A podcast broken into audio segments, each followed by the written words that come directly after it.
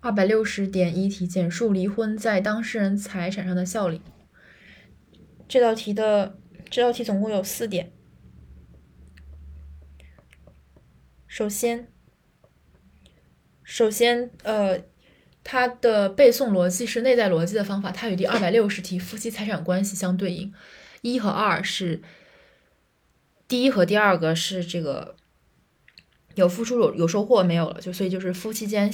抚养义务终止，夫妻间相互间的继承权丧失。